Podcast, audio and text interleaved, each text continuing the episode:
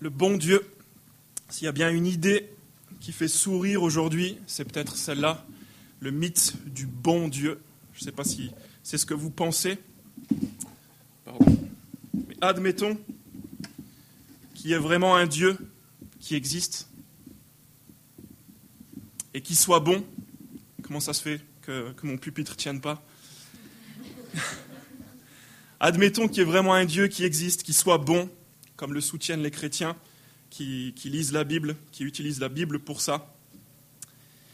Comment est-ce qu'on peut expliquer que le monde qui nous entoure est juste une énorme contradiction de cette idée? Regardez les guerres aux Philippines, en Syrie, euh, pour citer que celles-là, toutes celles qui, qui sont en train de se préparer, les crises migratoires, la corruption, la crise sociale au Venezuela. C'est aussi vrai dans notre propre société. Il n'y a qu'à avoir le sentiment d'insatisfaction chronique de notre société en général. Regardez le phénomène de la dépression. Si Dieu était bon, on devrait tous être heureux, on devrait tous être satisfaits. Et ce n'est pas le cas. Et c'est sans parler de l'injustice dont on a parlé la semaine dernière, de la mort, de la maladie, que ce soit personnel ou de nos proches. Au niveau personnel, toujours, on a de quoi en douter aussi. Peut-être vous vous posez cette question. Si Dieu est réellement bon, pourquoi est-ce que j'ai toujours pas trouvé de job? Si Dieu est réellement bon, pourquoi est-ce qu'il m'a donné une famille pareille, un mari pareil? Pourquoi, à, l'inverse, il m'a toujours pas donné un mari, une femme? Pourquoi est-ce que Dieu ne me répond pas s'il est si bon que ça? Sincèrement, même si on est prêt à croire à l'existence d'un Dieu, il faut avouer que la bonté, ce n'est pas la première valeur qu'on pourrait lui attribuer instinctivement. Et pourtant, dans ce morceau du livre de Malachie que Baptiste vient de nous lire, face à un peuple qui remet en cause la bonté de Dieu, comme on pourrait le faire nous naturellement, Dieu va faire une démonstration époustouflante de sa grâce. Et si vous ne savez pas encore ce que ça veut dire que le mot grâce, ne vous inquiétez pas, vous allez en entendre assez parler ce matin pour savoir ce que ça veut dire et même pour en être profondément convaincu. Si vous doutez de la bonté de Dieu, parce que vous êtes en train de vous poser des questions sur Dieu, tout simplement, mais ça peut être le cas aussi que vous connaissez déjà Dieu, mais il vous est arrivé quelque chose qui fait que vous doutez de la bonté de Dieu. Alors j'ose vous promettre qu'en observant ces six versets maintenant ensemble, personne ne sortira de cette salle en doutant que Dieu soit bon à l'extrême. Jetez juste un œil sur la, la, feuille de route de ce matin, sur vos bulletins là, la page 2, comme Baptiste l'a indiqué. Qu'est-ce qu'on a fait au bon Dieu? C'est normalement ce qu'on peut s'exclamer quand on est déçu, quand on est surpris par une tuile. Mais en fait, c'est la question qu'on va se poser, nous, ce matin, sérieusement. Dieu est bon, mais nous, qu'est-ce qu'on lui a fait? En fait, ce qu'on va découvrir ou se rappeler ce matin, c'est que non seulement Dieu est constamment bon, mais surtout, il est bon envers ceux qui ne font pas le poids, qui ne méritent pas sa bonté, qui méritent même tout le contraire. Et ces gens-là, c'est nous au centre du texte. Regardez la fin du verset 7 jusqu'au verset 9. Vous dites, en quoi devons-nous revenir? Un homme peut-il tromper Dieu?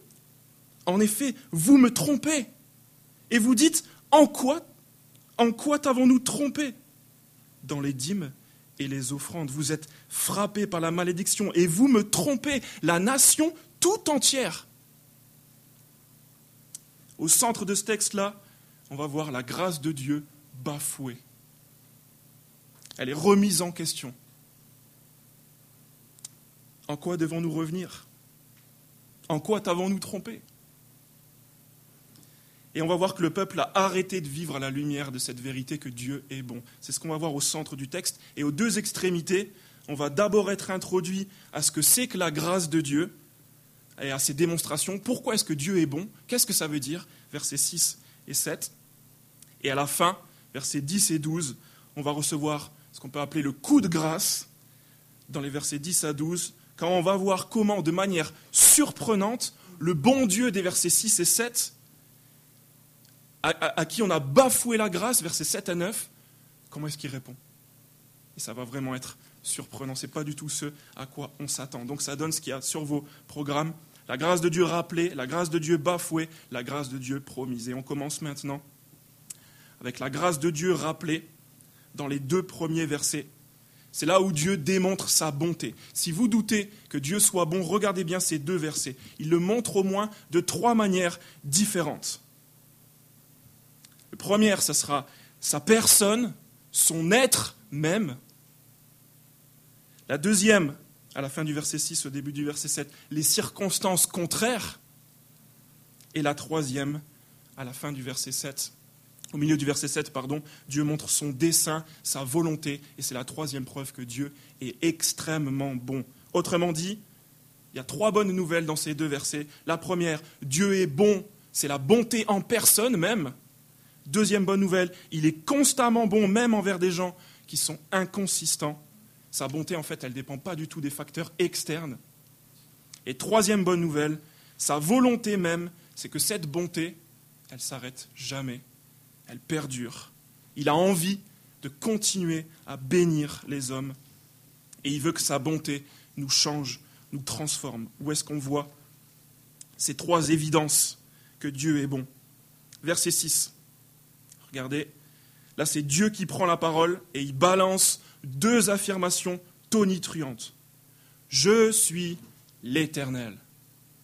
Je ne change pas. C'est ça, c'est la première chose dont on devrait se souvenir, avec lesquelles les contemporains de Malachi doivent commencer. Yahvé, le nom de Dieu. C'est celui qui est, et on l'a traduit dans nos Bibles par l'Éternel. Son nom, l'Éternel, implique que si un jour on a été témoin de la grâce de Dieu, de la bonté de Dieu, eh bien on ne devrait plus jamais en douter. Pourquoi? Parce que Dieu, ce n'est pas celui qui a été, ce n'est pas celui qui va devenir, c'est celui qui est et qui ne change pas. Jamais. Il y a un grand systématicien réformé qui a parlé pour définir euh, cette idée que Dieu ne change pas. Louis Berkhoff, il a dit Dieu ne change pas ni dans son être, ni dans ses perfections, ni dans ses desseins, ni dans ses promesses. Il est constant. C'est très difficile pour nous d'imaginer ça parce qu'il n'y a rien d'autre dans le monde qui ne change pas. Tout change. Et en gros, si vous avez été touché par l'affirmation de Dieu, chapitre 1, verset 2, tournez juste une page. On avait vu que Dieu disait à son peuple, je vous ai aimé. On trouvait ça tellement touchant. Mais regardez maintenant, imaginez le poids de cette affirmation. Puisque Dieu a choisi d'aimer Jacob, d'aimer le peuple d'Israël, et eh bien le fait qu'il dise qu'il ne change pas, qu'il est l'éternel, ben, ça veut dire que son amour, c'est une décision, un attribut de sa personne qui ne changera plus jamais. Dieu a toujours été bon, et ça, ça changera jamais. C'est impossible. Si Dieu changeait, il serait plus même Dieu. L'éternel, tout son être participe au fait qu'il est bon ce n'est pas juste une passion passagère. Dieu n'a pas ce genre de passion parce qu'il est. Tout ce qui est bon vient de lui, nous dit la Bible, l'Éternel en qui il n'y a ni changement, ni ombre de variation. Waouh Donc Dieu rappelle d'abord sa grâce dans son identité même. Il est bon. Il engage sa personne. Et s'il est plus bon, alors il est plus Dieu. Et ensuite, il continue avec un contraste saisissant qui va nous aider à comprendre justement le concept de la grâce. Ça commence tout de suite après Je ne change pas. Et vous, descendants de Jacob, vous n'avez pas été détruits. Dès l'époque de vos ancêtres, vous vous êtes écartés de mes prescriptions. Vous ne les avez pas respectées. J'imagine, pour vous comme pour moi, que vous avez des voisins faciles à apprécier. Comme il y en a d'autres, franchement, il faut vraiment se forcer. J'ai les deux autour de chez nous, on a les deux. J'ai aucun souci à aimer ma voisine de gauche. Euh, c'est une petite mamie qui fait des gâteaux. Elle a plus de 80 ans d'expérience de, de gâteaux aux pommes. C'est délicieux. Et ce que j'aime le plus chez elle, c'est qu'elle trouve nos enfants adorables, malgré le niveau sonore de leur jeu dans le jardin. Et tout au contraire, derrière chez nous, on a celle qu'on appelle Mamie Janine. Et sincèrement, elle, elle est très difficile. Elle râle, elle crie, elle n'ouvre pas quand on sonne chez elle pour s'excuser. Elle menace de crever les ballons, elle fait peur aux enfants, elle insulte, elle espionne. J'arrête là. Vous allez me dire, c'est normal, c'est beaucoup plus difficile d'aimer ce genre de personnes. Mais pas pour l'éternel. Et au contraire même, vous avez vu ce qu'on vient de lire? Dès l'époque de vos ancêtres, vous vous êtes écartés de mes prescriptions. Vous ne les avez pas respectées. Qu'est-ce que Dieu va faire? Là, la bonté de Dieu, elle est mise euh, en valeur avec un contraste. Non seulement Dieu est bon dans son être, avec ce qu'on vient de dire, mais en plus de ça, il est tellement bon qu'il fait grâce, même à Mamie Janine. L'Éternel rappelle sa bonté, même malgré le démérite du peuple d'Israël, qui depuis le début de son histoire désobéit, abandonne Dieu. on, peut repasser un, petit moment de l'histoire du peuple d'Israël dans vos têtes si vous la connaissez. Il y a un livre dans la Bible qui s'appelle l'Exode qui raconte un des, plus gros événements que ce peuple ait pu vivre. Le peuple, à partir du chapitre 15, vient de vivre une dizaine de signes miraculeux. Peut-être vous avez entendu parler de ça, vous avez vu ça au cinéma. Ils ont été épargnés. Ils sont même passés à sec au milieu de la mer. Et ils ont vu leurs ennemis qui étaient en train de les pourchasser mourir dans l'eau. Vraiment, ils viennent de voir des choses extraordinaires. Et devinez ce qui se passe trois jours après. Devinez ce qui se passe même encore un mois après. Ils n'ont toujours rien compris. Ils ont tout oublié. Ils délaissent complètement Dieu. Des regrets, des doutes à propos de la bonté de Dieu. Est-ce que vraiment Dieu est bon? Il nous a fait sortir d'Égypte et maintenant on est dans le désert. Ils oublient complètement la bonté de Dieu. Ils ont faim, ils ont soif, et ils se mettent à regretter l'Égypte, où ils étaient esclaves et où ils étaient en train de pleurer, de geindre. Viens nous aider Dieu les nourrit, et eux, ils construisent un veau d'or. Ils se tournent vers un autre Dieu encore. C'est constant. Il y a deux autres livres dans la Bible qui montrent ça. Le livre des juges. Le livre des juges, c'est les montagnes russes. Si vous n'aimez pas les choses circulaires, si vous n'aimez pas vous ennuyer, désolé, dans les juges, il va falloir que vous passiez par là. Chacun vit comme il veut, les ennemis débarquent, tout le monde pleure, alors Dieu envoie un libérateur. Et puis, tout le monde finit par tout oublier et recommencer à vivre comme ils ont envie. Mais les ennemis débarquent, Dieu envoie un nouveau libérateur. Mais ils recommencent à vivre. c'est vraiment que ça, que ça. Pareil dans le livre des rois. Un roi qui garde les préceptes de Dieu, il a quatre fils qui se succèdent et qui les oublie. Mais il y a un sursaut, enfin un roi qui garde au moins un peu les préceptes de Dieu et qui laisse rapidement place à un successeur encore plus minable que les quatre autres, etc. Ça tourne, ça n'arrête pas.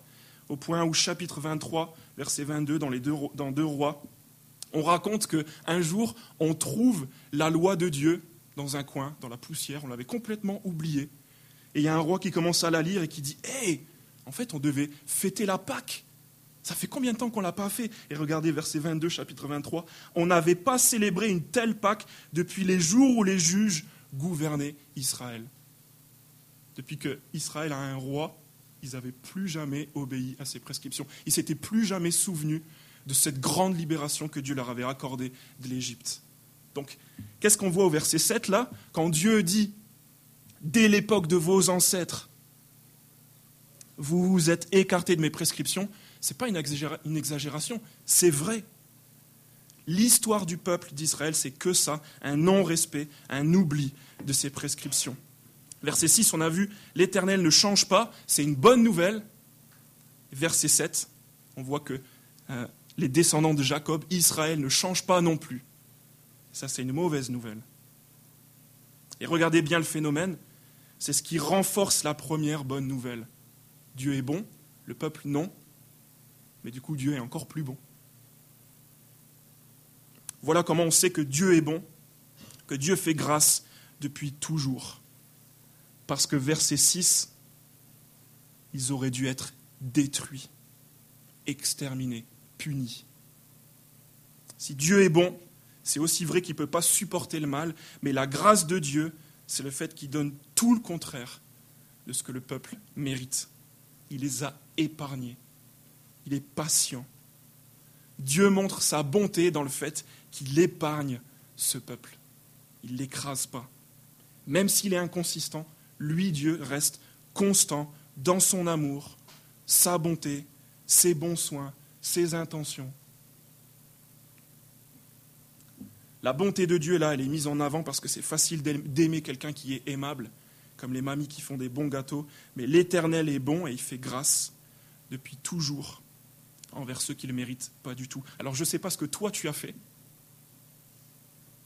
de quelle prescription tu t'es écarté, ce que tu as oublié, ce que tu n'as pas respecté, mais ce qui est certain, c'est que Dieu est prêt à te faire grâce. Troisième manifestation dans ces deux versets de la grâce de Dieu, fin du verset 7. Non seulement on a dit c'est dans l'être même de l'Éternel, il est bon, c'est aussi dans sa relation avec un peuple inconsistant qu'il a épargné, mais là on voit que c'est aussi dans l'invitation qu'il lance, regardez au verset 7, Revenez à moi et je reviendrai à vous, dit l'Éternel, le Maître de l'univers. Dans l'invitation, revenez à moi, et dans la promesse qu'il fait tout de suite, je reviendrai à vous. Dieu montre sa bonté dans le fait qu'il prend l'initiative du changement. Il le rend possible. Il ne dit pas c'est terminé, je ne veux plus entendre parler de vous. Il dit revenez à moi et je vais revenir à vous. Il invite à la réconciliation, alors que franchement, réfléchissez bien là, qu'est-ce qui l'y oblige? Rien du tout. Ça serait totalement juste que Dieu dise, là, c'est terminé. Je ne peux plus rien faire pour vous. Ce qui vous arrive, c'est ce que vous avez voulu. Vous ne voulez pas de moi, vous ne voulez pas de ma bonté. Ok. À la place de ça, Dieu promet que lui, il reviendra. Alors que, regardez le texte, il est le maître de l'univers, l'éternel, celui qui ne change pas.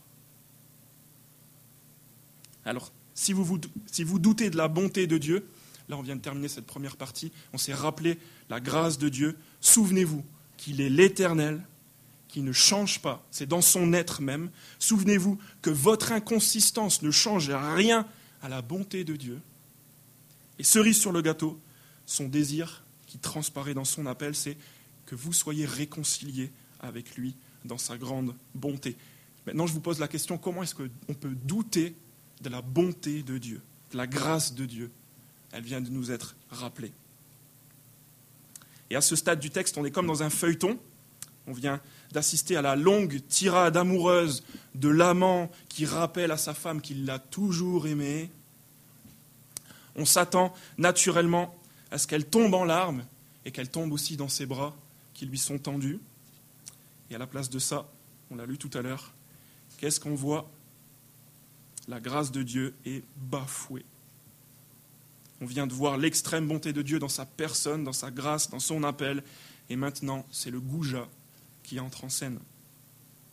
En plus de la désobéissance viscérale qu'on a vue au verset 7, dès l'époque de vos ancêtres, c'est un truc qui est dans leur gène. La, partie du verset, euh, la fin du verset 7 jusqu'au verset 9 montre une liste de fautes du peuple qui s'accumulent encore face à la bonté de Dieu. On a déjà vu ces, évident, le peuple est désobéissant depuis le départ, depuis l'époque des ancêtres. On connaît cette longue tradition qui passe de, père en fils, mais ça continue encore maintenant face à la grâce de Dieu. Comment est-ce qu'on voit ça? D'abord dans le fait que le peuple remet en question la belle invitation de Dieu à revenir. Dieu a épargné Israël, il les appelle à revenir. Et qu'est-ce que répond le peuple? Il ne dit pas Ah, super, j'attendais que ça. En quoi devons-nous revenir? Qu'est-ce que tu es en train de raconter, Dieu, là? Qu'est-ce qui devrait changer chez nous? Qu'est-ce qu'on a fait? Et on va voir qu'il n'y a rien d'innocent là. Ce qui devait être l'alarme, le signal du retour, de la réconciliation, ça devient une offense supplémentaire. Les bras sont tendus, personne ne se jette dedans. Alors naturellement, Dieu va devoir aller plus loin, encore une fois dans, ses accusations, et on va voir le même rythme qu'à chaque fois dans Malachie. Mais qu'est-ce que ça veut dire? Ça veut dire que notre première réaction à la grâce de Dieu, cette réaction qui devrait être normale de, de venir, il dit revenez, on vient, eh ben c'est de tout nier en bloc. Parce que si on doit revenir, c'est qu'on est parti, c'est qu'on a fait quelque chose qui ne correspondait pas à ces critères. Et ça, on n'est pas prêt à l'entendre. Revenir, attends, revenir de quoi? Qu'est-ce que j'ai fait? Est-ce que vraiment c'est grave? Mais nous, on n'est pas objectif. Notre tendance, c'est de nous dédouaner face à la, à, la, bonté évidente de Dieu. Ça veut aussi dire que Dieu peut avoir de très bonnes raisons de nous en vouloir sans qu'on le ressente. On peut légalement être coupable sans avoir subjectivement conscience d'avoir péché ou d'avoir offensé Dieu. Tout simplement parce qu'on n'a pas les mêmes standards que lui. Et parce qu'on lutte naturellement contre sa bonté. Donc le, peuple, là, se rend une première fois coupable en refusant l'invitation de Dieu à revenir, en discutant. En quoi Pourtant, souvenez-vous, on a déjà parlé de cet état d'esprit au chapitre 1. Il y avait déjà ce en quoi. Dieu qui dit Je vous ai aimé, chapitre 1, verset 2. En quoi nous as-tu aimés Et au fur et à mesure des semaines qui viennent de s'écouler, on a parlé d'une longue liste de péchés, de culpabilité du peuple. Euh, il y avait des arnaques dans le culte avec des sacrifices bidons au chapitre 1, des prêtres qui ont oublié leur objectif principal de la gloire de Dieu, chapitre 2, verset 2. Ils enseignent plus, ils se taisent, et ils font trébucher tout le peuple. Chapitre 2, verset 8. L'idolâtrie des relations et des mariages avec les nations étrangères, toujours au chapitre 2, et la trahison des divorces. La semaine dernière, on a même entendu parler d'un besoin intense de purification. Il y a toute cette liste, mais l'arrogance, la duplicité, le manque de respect, l'idolâtrie, la désobéissance, l'impureté, l'infidélité, qui sont déjà démontrés dans les chapitres qui viennent de, s'écouler ces dernières semaines, bah, ça ne suffit pas. À la place, on a cette question d'ado. En quoi est-ce qu'on devrait revenir à toi? En quoi est-ce qu'on t'a trompé? Presque. Bah quoi? Qu'est-ce que j'ai fait? C'est la seconde faute qu'on relève. En quoi devons-nous revenir? Voilà une troisième, une quatrième, verset 8. Dieu accuse son peuple même de vol. Un homme peut-il tromper Dieu? Et c'est un vol divin en plus. Imagine que tu bosses déjà, et vénard que tu es, euh, tu es toujours chez tes parents, ils te demandent juste une petite participation symbolique, genre 50 euros, sur les 1500 que tu gagnes tous les mois. C'est juste pour les aider un peu. Et ça t'embête, parce que c'est ton argent, alors tu leur files jamais. Et de toute façon, ils disent rien. Et en plus, tu profites un peu, tu invites des filles chez eux, tu leur manques souvent de respect, tu dis jamais merci, tu rentres, tu sors quand tu veux sans prévenir. C'est à eux de s'adapter à toi. Et en plus, ils s'adaptent mal à toi parce que les cols de tes polos sont jamais bien repassés. Ils se font grave du souci pour toi, et tu le vois bien parce que le soir, des fois, ta mère est en pleurs alors qu'est-ce qu'ils font? Ils t'invitent dans ton resto préféré. Juste pour t'en toucher un mot. Ils prennent juste tous les moyens qu'ils ont, ils, les mettent en, ils, les mettent en, place pour pas que ça, soit conflictuel avec toi. Ils prennent vraiment bien soin de t'apporter les choses correctement. Ils, t'expliquent. Tu vois, on t'avait demandé 50 euros. Est-ce que tu pourrais euh, revenir et, et nous les donner quoi? Ça pourrait nous aider même si c'est juste symbolique. Et toi, tu réponds, bah, il est où le problème? Et tu finis ta boisson et tu te casses. C'est comme ça que le peuple continue sa réponse. Trompé? En quoi est-ce qu'on t'a trompé? Je vois pas du tout de quoi tu parles. Ben, c'est bon, on n'a rien fait. Hein. Justement, là, Dieu est en train de dire vous n'avez pas fait ce que vous auriez dû faire. Ce que Dieu reproche aux hommes, c'est de bafouer sa, bonté en ne reconnaissant pas, en péchant contre lui. Soit en faisant ce qu'il a interdit, mais surtout en ne faisant pas ce qu'il avait demandé. Et on va voir que là, normalement, c'est la goutte d'eau qui fait déborder le vase. Un parent normal, c'est maintenant que la gifle part. À la place de ça, Dieu, dans sa grande bonté, il va expliquer, il va détailler et même faire des promesses de bénédiction. C'est le monde à l'envers, le Dieu de l'Ancien Testament qui montre constamment sa bonté, même envers des gens en face de lui qui lui manquent de respect. Et on peut être plusieurs dans cette salle en ce moment à vivre ce dialogue actuellement avec Dieu. On sait très bien ce que Dieu nous reproche, mais on fait la sourde oreille, l'adolescent, l'autruche. On ne veut pas reconnaître la bonté de Dieu et l'appel qui nous lance à revenir. Quatrième élément au dossier, à la fin du verset 8. Juste la mention suffit. En quoi t'avons-nous trompé? Dans les dîmes et les offrandes. Il n'y a même pas besoin d'expliquer. Juste le fait de le mentionner, le peuple sait de quoi Dieu est en train de parler. Israël doute la bonté de Dieu. Alors la première chose qu'ils font, c'est d'arrêter de soutenir financièrement le, fonctionnement du temple. C'est euh, ce qui nous est expliqué là au verset 10 avec la maison du trésor. Ce culte de l'ancienne alliance, il a commencé avec des, signes de reconnaissance. Et ce truc de, la dîme, des offrandes, ça en fait partie. C'est parce que Dieu est bon qu'on lui répond avec des choses euh, comme, comme la dîme, comme les offrandes. Et ce culte rendu à Dieu, en vertu de sa bonté, il est remis en cause ici, parce qu'il est arrêté. C'est un peu, si Dieu est plus bon, alors il mérite plus son culte, il mérite plus les dîmes, il mérite plus les offrandes, on arrête. Donc, comme le peuple doute de la bonté de Dieu, forcément ça se ressent dans leur gestion de l'argent et dans le culte qu'ils rendent à l'Éternel. C'est la même loi spirituelle pour nous. La qualité de notre culte, de nos vies, dépend de la compréhension qu'on a de la bonté de Dieu envers nous. On n'aura rien envie de sacrifier à l'Éternel si on n'a pas compris ce qu'il a fait pour nous, la bonté qu'il a eue envers nous. Et si tu entends parler ce matin pour la première fois de la bonté de Dieu, que tu la reconnais, que tu reviens à lui, ça peut que changer complètement toute ta vie, ta manière de vivre, de faire des choix, d'avoir des priorités. Et l'un des aspects de notre culte, voilà ce que ce texte veut dire aussi, il ne faut pas que ce soit un sujet tabou, c'est notre gestion de l'argent que Dieu nous a confié. C'est par là que Dieu demande à son peuple de commencer pour revenir. Apportez les dîmes, vous allez voir.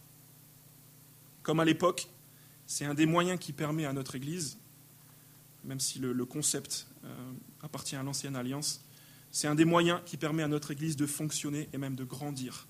Donc n'oubliez pas la jauge dans la page 3 de vos bulletins, juste à côté, ce que vous avez dans les mains. Euh, notre gestion de l'argent, c'est juste une image euh, encourageante de notre, de notre relation avec l'Éternel. On aurait largement pu terminer ici, après un rappel de la grâce de Dieu et le contraste de la grâce bafouée par le peuple, mais Dieu met un comble à sa bonté dans les deux derniers versets. On a dit Dieu est bon dans son être, dans les circonstances contraires, dans son invitation, son désir ardent de nous voir changer. À côté de ça, dans la deuxième partie, son peuple résiste, il lui manque profondément de respect, il le vole même. Et qu'est-ce que Dieu répond? Il va faire des promesses de bénédiction, la grâce promise. On va survoler ces promesses, le temps qui nous reste, et surtout on va voir que l'Éternel non seulement a tenu ses promesses, mais qu'il a vraiment apporté un comble à celles-ci. Il faut juste remarquer, avant de rentrer dans ces deux versets, qu'on peut mal comprendre euh, ces versets euh, si on pense que la prospérité matérielle et la santé physique dépendent de la foi. Et ça, c'est vraiment à la mode. Mais on va voir que plus que ces choses passagères, que sont la prospérité matérielle et la santé physique, ce qui est certain, qui est attaché à notre foi, c'est la santé et la prospérité spirituelle. À partir du verset 10, on voit que la bénédiction future dépend de l'attitude du peuple. Apportez toutes les dîmes à la maison du trésor, afin qu'il y ait de la nourriture dans ma maison. Mettez-moi ainsi à l'épreuve, dit l'Éternel, le Maître de l'univers, et vous verrez. Voilà la, logique qui est complètement inversée. En n'apportant plus les dîmes, normalement le peuple devrait s'être enrichi, mais au verset 9, on a vu, le peuple est frappé de malédiction. Et au verset 11, on lit même que les récoltes sont soumises à des insectes voraces et à l'infertilité de la vigne. En gardant leur argent, ils ont tout perdu. Les aléas de la nature sur lesquels eux, ils n'ont aucun contrôle, Dieu, oui, lui, il a un contrôle là-dessus. Le peuple a pris son indépendance et leur indépendance les a déçus. Et Dieu propose de les bénir en, en revenant à lui, en étant dépendant de lui. C'est vraiment un gros revirement de situation. Il appelle le peuple à avoir foi en lui et sa bonté, c'est d'agir euh, en adéquation avec cette foi. Si le peuple croit que Dieu est bon, alors ils vont mettre un point d'honneur à l'entretien de son culte, à l'entretien du peuple, du, temple, pardon. Et c'est eux qui doivent faire ça, et ça doit être total, texte dit, toutes les dîmes. Et là, c'est un enchaînement d'images maintenant, euh, à la fin du verset 10. La première image que Dieu utilise, à la fin du verset 10, c'est une pluie abondante vous verrez si je n'ouvre pas pour vous les fenêtres du ciel et si je ne déverse pas sur vous la bénédiction en abondance. Des fenêtres du ciel ouvertes se déversent des bénédictions en très grand nombre, comme après une longue et chaude journée toulousaine, euh, dans, dans une bonne et longue douche fraîche qu'on attend tous. Vous voyez très bien de quoi je parle. C'est comme ça que Dieu promet ses bénédictions. Seconde image, après la pluie abondante, et elle est double au verset 11. Pour vous, je menacerai l'insecte vorace, afin qu'il ne détruise pas les produits du sol, et que la vigne ne soit pas stérile dans vos campagnes, dit l'Éternel, le Maître de l'univers. Ça concerne ici l'agriculture. Pour eux, c'est très concret. Dieu promet de détruire les nuisibles, menacer l'insecte vorace, et d'agir même sur l'infertilité de la vigne comme un repas sans vin, c'est fade. Ce que Dieu est en train de promettre là, c'est la joie, la satisfaction intense, abondance, protection, satisfaction. C'est pas terminé. Verset 12. Le verset 12 termine avec une dernière image qui doit nous faire penser au royaume du temps de Salomon, par exemple. Toutes les nations vous déclareront heureux, car vous serez un pays de délices une grande renommée, parce que ce pays est un pays de délices, comme au temps de Salomon, où tout le monde venait pour voir, tellement c'était énorme. À cette époque, cent ans après le retour d'exil au moins, le peuple est revenu, il a reconstruit le temple, il a reconstruit la ville, et il est déçu. Il se dit quoi, c'est ça? Il commence à douter des promesses que Dieu avait faites de restauration. Et Dieu parle d'un royaume fertile, abondant, sécurisé, qui jouit d'une grande renommée, comme ils en rêvent tous, comme c'était dans le passé, même mieux encore. À vous qui êtes dans le même état d'esprit que ce peuple, déçu, en pleine remise en question de la bonté de Dieu, ce matin, c'est le moment de vous rappeler la grâce de Dieu. Elle est devant nos yeux. Ça ne change pas. Mais nous, oui, on change. Cette bonté de Dieu dont on a parlé, et dont aucun d'entre nous n'a mérité quoi que ce soit. Au contraire, on l'a bafoué. On en a fait très peu de cas. On a bien entendu Dieu nous faire des reproches, mais on a continué à faire l'autruche. L'Éternel nous rappelle encore ce matin sa grâce. C'est incroyable. Ces promesses qu'il a faites à son peuple, une bénédiction suprême venu du ciel, accessible par la foi pour ceux qui reviennent à lui. Ces promesses délicieuses dont on rêve tant, elles sont là. Le symbole ultime de la bonté de Dieu envers des pécheurs comme nous, c'est la vie, la mort et la résurrection de Jésus-Christ. Ce cadeau de la vie de Jésus, il avait été annoncé. Les hommes l'ont bafoué, et c'était l'accomplissement ultime de la grâce de Dieu. Il a fait retomber sur lui nos fautes. Il nous a épargnés. Et à la place, il nous a bénis de toute bénédiction spirituelle en lui. Dieu est bon. C'est franchement impossible d'en douter. Parce qu'il nous fait grâce. La destruction qu'on mérite, il nous épargne. Et il a fait tomber sur son Fils, Jésus.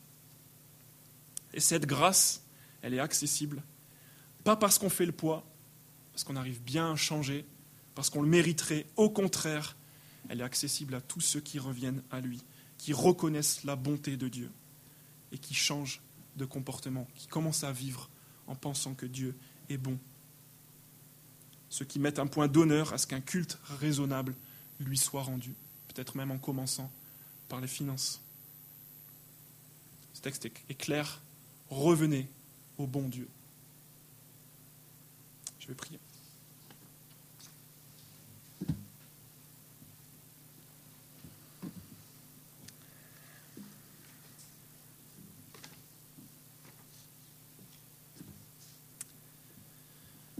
Merci Père, merci Éternel, parce que tu ne changes pas.